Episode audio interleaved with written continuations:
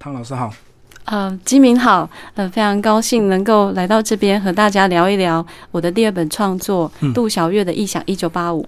好，那呃，汤老师一开始先把你文学创作相关的背景先给我们介绍一下。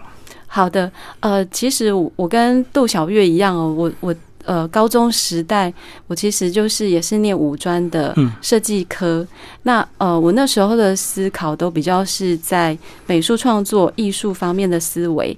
那在我念五专到专四的时候，我看了呃侯孝贤导演的《悲情城市》那在追溯到我国中的时候，我我看到呃一部电影叫也是侯孝贤导演的《童年往事》，呃。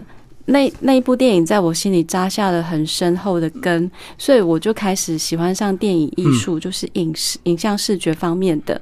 那刚好我我学习的呃设计科，它到了专四的时候开始有呃电视广告、影片制作的课程。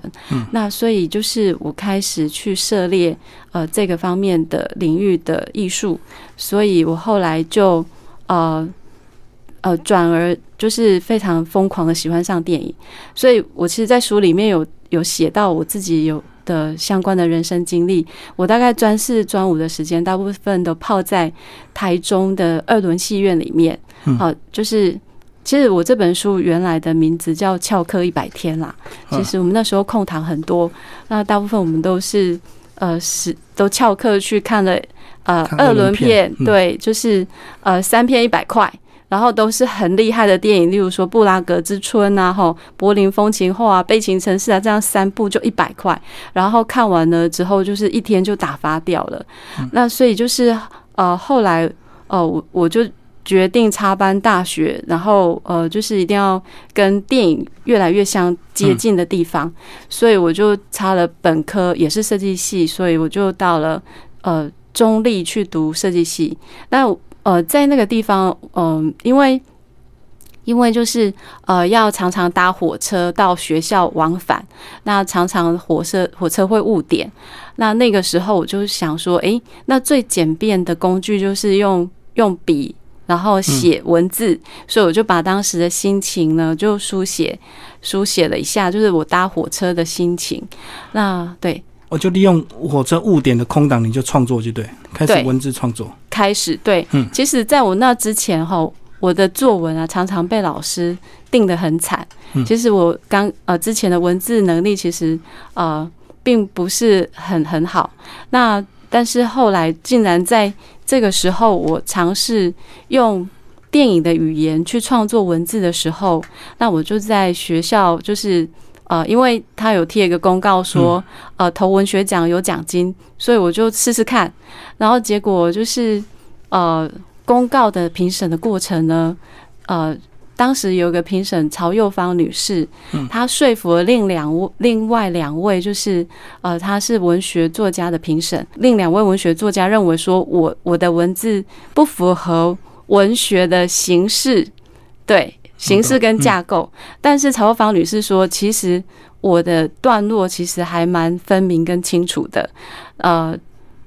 就是类似剧本的创作方式的，因为我们去翻译视觉的部分，把它呃转换成文字的时候，其实它就是它就是一个剧本的形式。对所以呃，曹女士她就说，OK，我的是非常符符合的，我她可以看出我的形式。那他也是说服另两位啊评审说，其实我们应该要正视文字的内容内涵这样子。而不是过度局限在文学创作的格式，就对了。是的，是的，嗯所以他本来是力保我应该要首奖嗯，那那跟另两他他跟另两位评审协调之后，那我就是第二名这样子。嗯对，那你怎么会知道这个内幕啊？因为那是他们就是完全公布整个评审的过程，哦，那我也是在这个时候我才知道，原来原来我可以用创意的方式，用视觉的方式去。去传达文字的语言，嗯，对，所以在这里我真的非常感谢曹幼芳女士，呃，她真的开启了我的写作的道路。哦，就是你那个格式或形式，也许就文文学的角度来讲是有点不太符合他们所认定的那些规矩，可是用剧本创意的一个形式，哎，它就是蛮到位，就对。呃，就是那时候是大嗯学的时候嘛，对大学，对，就是真的是在那个时候你就立定要往电视、电影这方面来发展，就对。呃呃五专的时候就已经已下定经决心，下定决心了，嗯然后呃是后来就是呃尝试一下文字创作，然后有有所有所被肯定之后，我才才在心里有一个底说，哦，我其实是可以文字创作的。嗯那后来我的确是在呃学校毕业之后，我就进到呃电视广告影片公司，就是呃。非常的幸运，也非常的特别。嗯就是我那时候其实是投履历表、自我介绍，结果我就竟然在公司听到听到那个电电话广播，电话广播里面说。侯导，侯导，请接电话。然后想说，哇，这也太夸张了吧！就是，呃，他刚好在现场，他是那一家广告公司的特约导演，而且那一家广告公司正在拍，正在筹拍《好男好女》。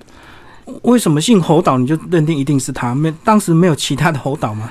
诶、其实我我进公司的时候，我有我有稍微做微功课，就看一不看一下环境，它里面有《戏梦人生》的道具，哦，就他刚好拍完《戏梦人生》嗯然后电话也有传出念真念真，请接电话。嗯，哦，那确定是他，嗯，对，然后念真刚好就是拍完斗赏这样子，嗯。对对对，所以那个真的是。呃，有我，我觉得我的人生真的跟电影非常非常的有缘，然后呃有非常多的贵人这样子哈。所以你有进那家公司，有，然后、呃，在那家公司就是，但是我是广告影片组，那、呃后来我是转到电影行销，嗯，那转电影行销的时候，呃，就就真的是开启了一天看好几部。院就是即将上映的电影的人生哦，呃，我想应该很多人都很羡慕这样的生活。你们那时候先看是就为了做行销就对了，当然当然就是有时候知己知彼，就对了。百战百胜，也看其他家的电影的试片，呃电影公司的视片可。是为了工作看，你不会有就就有觉得有压力吗？不是纯欣赏这样。没错，金明哥太了解了，嗯所以我们其实就是在那时候看了非常多的电影，但是能够看到真正感动或者说好的电影，其实数量不多。对，那所以我那时候就是有一个感觉，就是想说，那好的电影的源头是什么？嗯，那当然就是故事本身。好，那所以我就想说，诶，那我来试试看，尝试剧本的创作好了。嗯嗯好，那所以就从那个时候我就呃想到说，哦，我大学的时候呃有文字呃得奖的经验，所以我就我就开启了写剧本的开始。那呃写了之后呢，去投一些比赛，例如说文化部的优良电影剧本、剧本创作奖，嗯电视节目剧本，呃，就是也有斩获。那所以我就觉得，哦，好像还真的是可以可以创作。那后来会转到呃长长篇小说，嗯也是后来就是想说，长篇小说的话，它可以营造当时的氛围，它可以细细的去更细腻就对。对对，更细腻，没错。然后呃，我其实没有尝试过写这么长篇的小说，嗯，但是非常特别的是，呃，因为很多很多导演或者创作者，他们都说你的你的创作如果是从自自己的人生经验开始的话，那个是是最。一开始从自己的人生经验开始嗯创作的话，那个其实是最深刻，而且最能够感动人心的。而且比较容易，对不对？没错，没错。嗯，就是可是你第一嗯本这个中药铺的女儿跟你自身经验有关系吗？有啊，我就是看诊所的小妹啊。哦，对对对，嗯哼，那时候打工的时候啊，呃，是我二哥的诊所。哦，了解。对，那就是他需要有人去替换他，呃，回家的时候，吃饭啊、洗澡啊。那我或者他需要去去外就是义诊啊什么。他他需要外出的部分，我就需要去去帮他那时候你几岁啊？我国小四年级开始帮他看诊所，哦哦，原来这你第一本创作也是跟你国小的关系啊。对我第一本创作是从我出生到国中，所以我是循着我我的成长的时间线在走，所以到了杜小月的《异想一九八五》的时候，就不会错过所谓的初恋这件事情。你的初恋，呃，其实因为我我我刚刚有谈过我的创作的过程是从剧本嗯，到到小说，对，那所以当然我就是会把剧本的创作方式跟跟小说做融合，嗯，那所以就是说里面当然那个初恋的悸动啊，就一定要有爱情的元素，就对。初恋的悸动人生，大概所谓的初只有一次，我在书里面有说，嗯所谓的初都只有一次嘛。那那个初就是是如果感受到的话，我觉得那个是人生嗯非常非常特别的经验，就属于自己的专属的。所以我其实把那个，我认为我在书里面，我有把那种我当时十六岁、十七岁的时候的那个感受的氛围，我有用用文字完全的传达在文字里面。嗯，对，所以写完之后，我自己就非常的满意，这样子。是嗯那为什么你会定在一九八五年这个开始？一九八五年就是我刚好就是专科入学的第一第一年，然后专一啊，对，然后就是蛮特别的是，的确我们是跟着杜小月的时间轴在走，就是刚好是戒严走入解严的那个年代。嗯，那我们那一班就是属鸡的、属狗的，鸡飞狗跳的一届。嗯然后呃，我们是刚新生入学的时候，虽然我们我们的设计科的分数在我们学校是是比较后面的分数，但是我们新生入学的智力测验，我们是全校第一。哦，就是设计系怪咖比较多，就没错，没就是那错，种很有想法的那种另类天才。而且又是鸡飞鸡飞狗跳的一届。嗯，然后总果然就是我们入学之后，我们是从创科以来是最让老师最头痛、最最有想法，最如小小的一切。嗯嗯嗯，对啊，学美术相关的好像都特别有想法，这个艺术的性格这样子。所以一开始真的也是女生多，男生少嘛。对艺术相关的，嗯对对对，我们就是阴盛阳衰。我们班上就是入学的时候只有六朵花，嗯，对，六个男生就对，是是是，嗯，那他们有比较受宠吗？或比较受欢迎？是没有，因为里面没有那种什么超级大帅哥。我们我们的女生大部分都外销，就是呃嗯，外语科全部都是男生的外语科，应用外语科。对是因为设计，所以你们会特别会打扮吗？在那个时候，有哦有，那呃，我我们班鸡飞狗跳那一届，呃，除了是全校智商最高的一届，再来就是美女最多的一届。嗯，嗯哈，对，这所以这个背景也是你专科的那个学校，就对。对对对对，嗯哼哼，好，然后那个接下来就讲这个小说的架构，你就真的照时间轴，这样专一一路这个到专五，然后一直到毕业，然后对再次相遇。嗯是再次相遇的那个部分，觉就是跟就是完全是剧本的虚构的想象。嗯对，因为呃，初恋的那件小事啊，艾米丽的异想世界啊，其实它它在不同的世代的年轻人当的的脑海里啊，就是那种很深刻的呃初恋的爱情的故事。那我自己也也用编剧的的手法跟创意跟想象来呃创意了一个让人觉得呃意想不到的一个呃算是一个伏笔。嗯，好，伏笔就是呃，要看的书才才可以去找到彩蛋。对，这本书就对。没错，你会你会突然恍然大悟，原来是这样。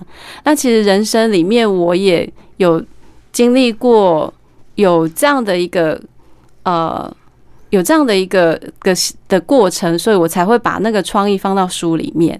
嗯，就是呃，我自己的经验是，我长大之后突然碰到一个小学同学，小学男生同学，我我在心里说，哇塞，这个人好帅。那时候我还不知道他是我小学同学，然后结果后来我才知道，原来他是小学里面那个其貌不扬、哦，瘦瘦巴巴的男生，他长大变得超帅。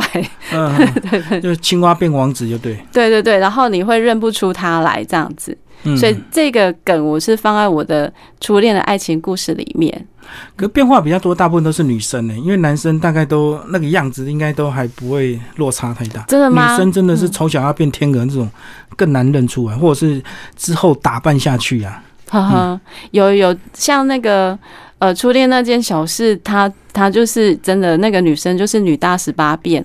啊，但是我的人生经验，我真的是有遇到那个男生，对他小时候真的就是瘦瘦巴巴的，然后嗯。真的长大之后整个完全撑开来，就是不同人这样子，对，就拉高又变壮，就对。没错，嗯哼，那其实这个专科一年级一进去的时候，大家都搞不清楚状况，对不对？有时候是真的成绩刚好落点，有时候就是因为这个科系或这个学校在你家旁边，你就念了，所以专一的时候，大概那一年都是迷迷糊糊在过，然后很快到第二年就会面临所谓的淘汰，很多人就会转科。嗯、是的，我我在书里面形容那叫跳船，对，呃，因为我们呃是那时候是国立五专的话，就是呃如果。呃，那我有提到，就是说农业社会过渡到工业社会，其实那时候的经济状况普遍不是那么的好。对，那所以有一些家里很会念书的孩子啊，他们会想要为家里着想，例如说专科毕业起码有一个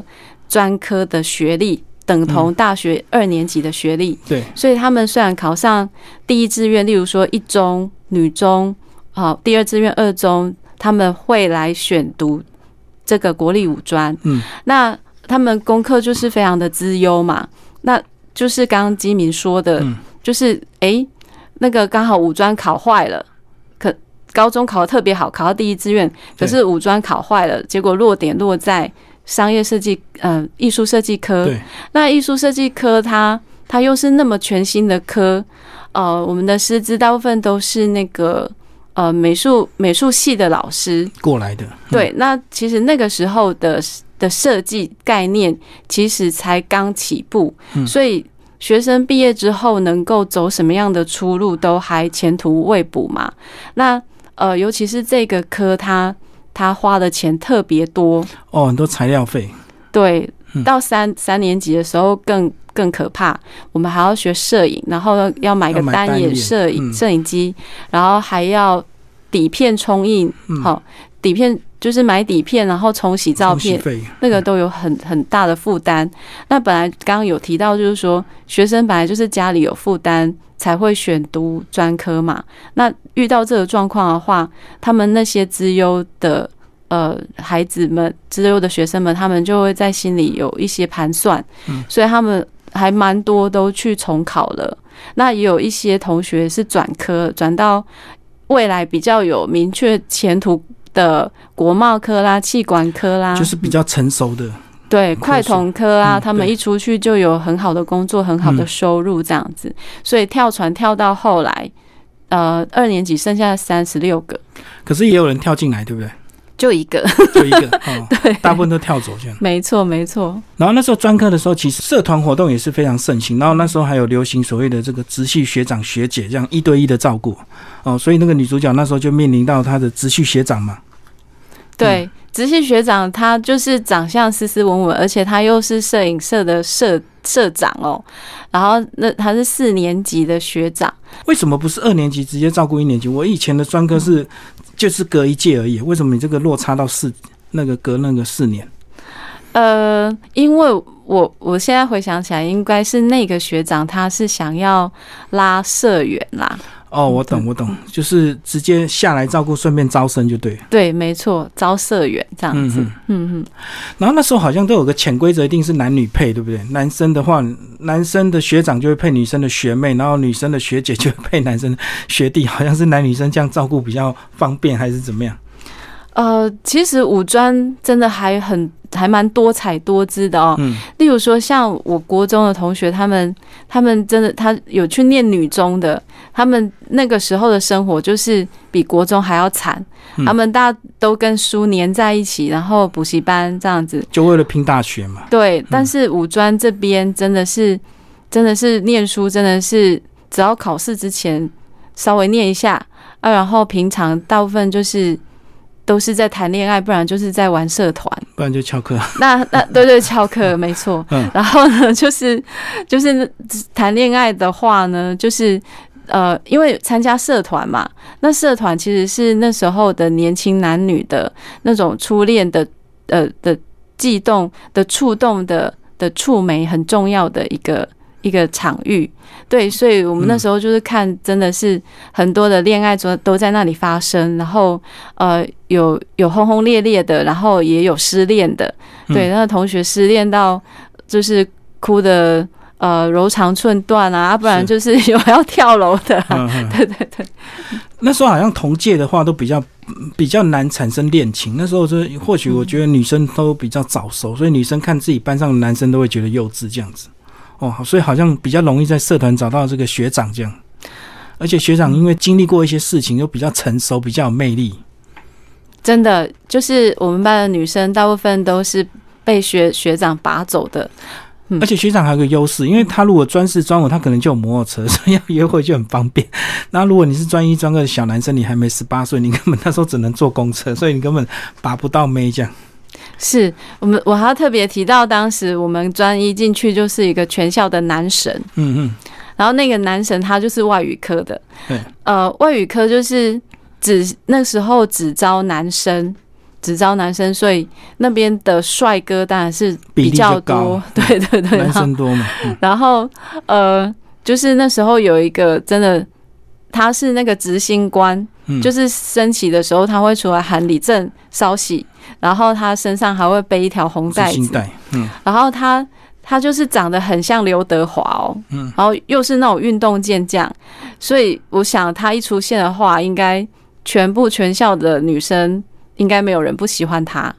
当执行官就身材都有挑过。哦，对，要不然建出来如果干干扁扁的就很不称头，对不对？是是是是是，嗯嗯嗯。你你这本书的这个方式，其实一开始也有所谓人物表，有点像剧本那种设定表，就是把每个人物交代的清清楚楚，跟一般的小说架构比较不一样。小说很少先把人物交代清楚，对不对？没错，就是呃，因为我们的编辑他认为说，因为人物非常的多，因为复杂，因为我我我我里面的人物就是有全一个班级。好，五十几个学生。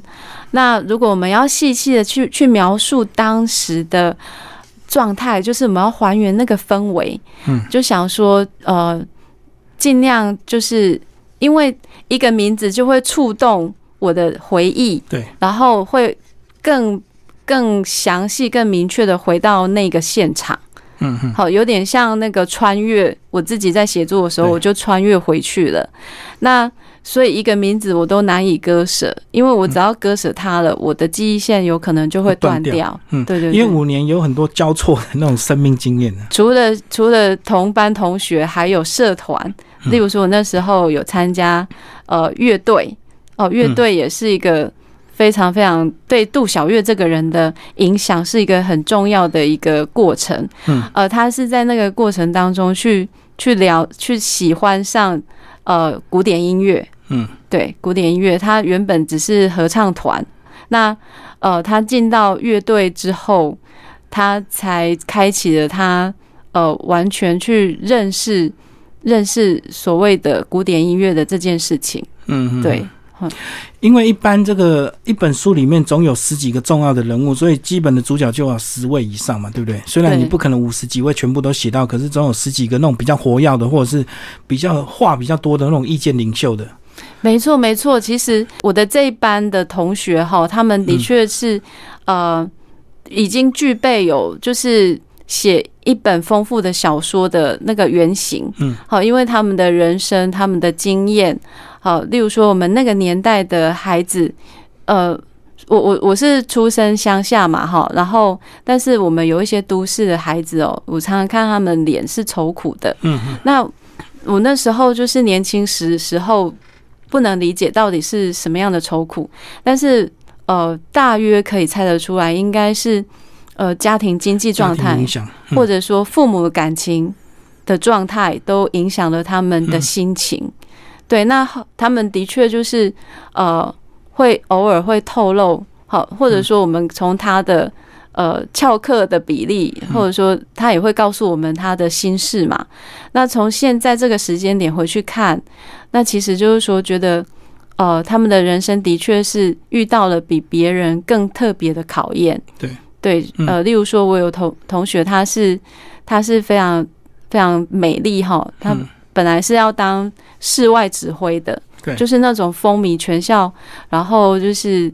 大家都会喜欢的的那样的女孩子，但是结果她后来因为她的家庭经济的因素，她必须要扛起她的家庭经济，她甚至甚至需要到舞舞舞厅去去工作，特种行业就对。对对对，然后还有同学他有面临到说他的父母呃他的母亲外遇，然后他自己有呃就是他他先发现，然后他、他交杂在隐瞒他的父亲跟等待他母亲回头的这种交交战心心灵交战、交战的一个状态中。呃然而那个时候正是少年维特的烦恼的十六、十七岁的年纪，嗯所以我现在回去看，我其实还蛮心疼的。那我把这些这些记录下来之后，呃，用编剧的手法，呃，去去阐诠释这这些这些他们嗯我们过去的炙热的青春。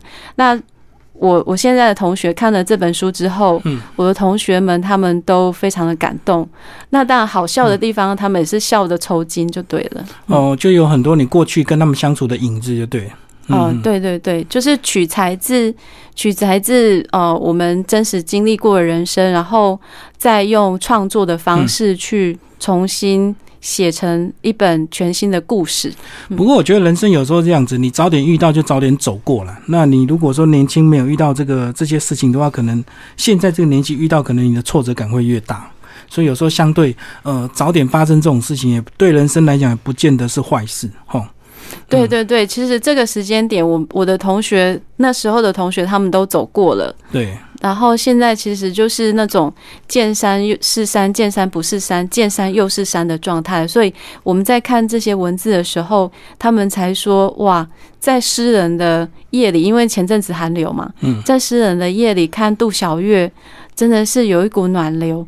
然后也有人说哇，在这个疫情蔓延的时候，看杜 小月真的可以笑到抽筋，然后忘记忧愁这样子。对对对对对。温暖自己彼此过去的心，这样子。因为这种故事是很多这个共同的一个回忆。如果你是六年级七或七年级生，你念过五专的话，其实这本书几乎都写到你过去曾经发生的事情，包括有时候还会有一些校外联谊的事情，对不对？就是你班上的女生如果被别校追走的话，那我们班上的男生心里就非常有点七上八下，非常坎坷，但是又有点不舒服，但是又不好说。对，其实我们后来真的有一对班队产生，嗯呃，就是其中其中有一对就是呃，我我我的我们男同学哈，嗯他其实心通呃。虽然他们不太透露他们的心事，但是但是他们还因为我们有一本，我们那时候五专有流传那个小杂啦，嗯，我不知道就是基民你们以前有没有这样玩过？没有，你们那时候就是公开，大家编自己写，然后就到处一直传，就对。对，而且我们那本小杂叫《离骚》哦，嗯嗯嗯，是屈原那个《离骚》。就是写苦闷的事情。离骚呃，刚好相反，就是我们那个智商最高的那个班代，他嗯他一开始就说，呃，离骚是离开骚包，还有远离牢骚的意思哦，就是我们已经长大喽。所以那时候写的是每个人都知道谁写的，对不对？是真的有署名的，不是那种故意那种隐姓埋名写的那种八卦。刚开始是是不用署名，然后久了笔记就看得出来了嘛，不知道为什么专二还专三的时候就有人会会。署名，对，嗯那呃，我们刚开始就是声明说，我们不可以在上面涉及人身攻击啦。嗯，那你可以，你可以骂老师没关系，但是不要骂同学。对，对对对那呃，所以这个这本《离骚》就是真的每年每学期都会有，就是等于就是买了学期的一本就对。买了一本笔记本嘛，好，就是笔记本，然后上课的时候就是不想听课，那离骚在你手上，那你就是、你就是就是把你的心情随手写，对书写上去，那还蛮多都是在在在骂老师的，对对对。可是写下去大家不会批注吗？就是 一直在后面加意见这样子，所以同可能会有同一篇这个讨论度很高。呃，会有一些会有回应，但是不会说像现在的那个呃 Facebook 或留言就对，不会说 一一一大串啊。然后呃，应应该说就是呃，之前有有谈过说，就是不能不能吵架，不能在离骚里面吵架。对 对对。那所以就是这本《离骚》，它就是记录了我们五年的生活。那所以就是我们在毕业典礼的之前，我们就把那个呃，我们班就是班带跟跟呃，就是有几个对这个比较有兴趣的同学，他就把它集结成一本，然后每个人就是发五本，就是它有印了，有印出来，然后一人五本收藏这样子。所以我们大概就是知道。都会记得专一发生什么，专二发生什么，专三发生什么。那杜小月，我就是去摘录里面，呃，有一些跟小说的故事相关的内容，重点的那个事件就对。对对，就是源源自呈现啦，就是的确是在一九八五到一九九零的那个时间点的属鸡属狗的那几个，他真正写下来的文字。那我把它有一些摘录到杜小月这边，然后跟我我要写的故事，呃，互相呼应这样子。然后其实这五年，这个老师也占很大的一个部分，对不对？总会有一些比较特别凶狠的老师，或比较好的老师这样子。对，就是我们那时候，呃，我们设计科啊，其实在共同科的师资的编派的话，我们其实是完全被边缘化。嗯，那最好的跟就最资优的跟最混的都都放在我们这里。那最资优的的的老师呢，他他的教法就是数学的话，他就是呃，通常是顺着教。那因为他是用资优的教法，他是他的步他的那个步骤是比较快，一跳到五，那二三四就忽略了。那我们班像那个。是有高中有上一中女中的那些同学，他们就完全听得懂。可是我们那种高中才第三志愿的，我就听不懂。那所以，呃，杜小月这个同学呢，他就是数学是以五十九点五分被当掉，然后而且还要重修。嗯，对。然后，呃，这个是资优的老师嘛？好，然后呃，我刚刚说比较混的老师也有哈，比较混的老师，他他的确是。呃，会需要在学期末的时候，呃，一起提高全班的总平均，嗯，这样子才有办法过关，不然他可能会被学校检讨，就对对对，学校可能会把他约谈之类的，所以他就要泄题，就对，告诉你什么是必考题。也没有他，因为他上课的时候大概就是只只念课文，然后他也没有完全没有教授任何的。的当时的英文的文法，或是或是该传授的知识，所以呃，考试卷是全全校一起的嘛。哦。但是你如果那那别科，例如说国贸科、气管科，他们的英文老师都有都有认真教，所以他们那些学生都会写，都会写。那我们这边就是都不会写，那都不会写的话，那总平均就很低。对，那他怎么讲？那他的方式就是全班一起抬高分数，一人加三十分这样子。那我们有遇到体育老师，一个学期只来两次。然后我们的康乐股长跟班长去找他的时候，他在打麻将。对，以前那个年代还 还可以这么混，就对。不过我觉得应该令你们印象最深刻，一定是艺术科系相关的老师，对不对？因为他教你们这个美术啊、素描或设计相关的，而且这些老师可能都是艺术家，所以他们都有一些比较随性自在的一个特质吧。哦，对，我的我们有一个老师叫令狐冲，嗯，就是那个你们给他取的外号《笑傲江湖》的令狐冲。呃，他他其实就是他其实如果去去走艺术家的路，而不是来专科学校教书，我们认为他应该会是一个很杰出的艺术家。其实专科这边，杜小月有遇到一个音乐老师，嗯嗯，那个音乐老师他也是。他也是很杰出的那种，很他的血液里、骨子里，他就是一个艺术家。嗯，可是他就就龙困浅滩，被困在一个专科的学校里面教这些非非本科的的学生，就还没发达起来，就感觉上他们就还蛮。自不得生的这样子，嗯嗯嗯，对对对，就轮到都为了杜珊珊，所以先教一些非非本科系的学生。对对对。那其实这本书啊，写到这个毕业之后，到底什么时间点是一个 ending？到底是谁遇到谁，或者是谁结婚生小孩？你那时候思考是什么？因为到底故事要写到什么才算结束？就是我们真正的《离骚小杂》里面，就是我刚刚说，我们毕业之前有把它编辑起来。对。那我我们同学有在里面有。有写了一个很有创意的的的东西，我我刚刚我们有谈到，就是说，呃，设计跟文学它的它它它之间怎么去扣连？那其实我觉得最可以值值得拿出来谈的，就是说，学设计的话，它在创意的部分真的可以丰富写作这件事情。那我同学他们那时候就是他加了一一篇幅，就是对每个同学的。呃，十年后或二十年后的预言，嗯嗯，好，那就是说，哎，谁可能嫁给富豪啊？然后谁可能 可能呃，一个人去预言全班，对不对？对对对，去预预言全班，然后结果走到这个时间点，我们完全可以印证当时的预言是是不是有应验这样子？那呃，的确，其实我我有我有加入编剧的那个虚构。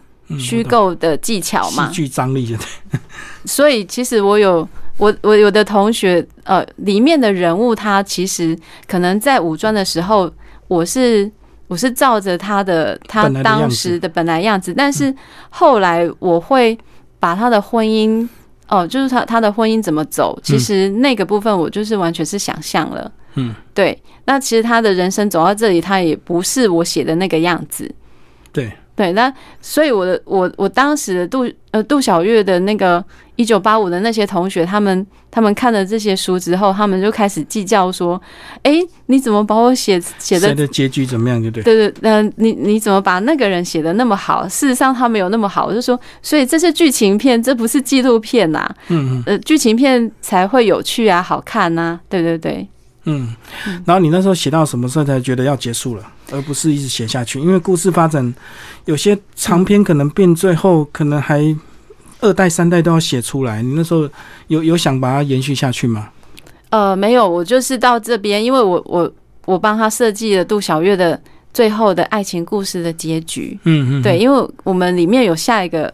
伏笔嘛，一个钩子，就是那个故事有一个结局之后，然后就够了。再呼应其他同学的到后来的婚姻，好，或者说他们的事业，呃，他们的一个尘埃落定的一个状态，所以就到那个时候做一个 ending。嗯，你会想要把这本小说变成影视作品吗？当然啦，非常想。它还蛮适合一部电影的一个长度，对不对？对，没错。嗯嗯嗯。啊，大家从那种十六七岁青涩的那种青春的时期，一直到最后呃出社会，然后彼此有一个不管是好的结局或不好的结局，反正人生就是一直延续中这样子。嗯，我觉得这个还蛮适合一个电影的一个架构。是是是，哦，我觉得里面比比较有趣的是杜小月，嗯，她她那她参加那个乐队之后，她不是爱上古典音乐吗？对，那就是呃。翘课的地方就是去音乐厅听听音乐，然后去去电影院看电影。然后他他去电影院看电影都会带零食进去吃。对，结果他竟然斗胆也去那种很很很高高级的音乐厅，他也带咸酥鸡进去吃。嗯，对对对，偷带是。然后呃，关于电影的的，就是影像化的部分，我要呃就是要一提的，就是哈，我们这一本杜小月的异想啊。的那个帮帮这本书写序的是黄世民先生哦，他是呃一把青，就是金钟戏剧一把青的编剧。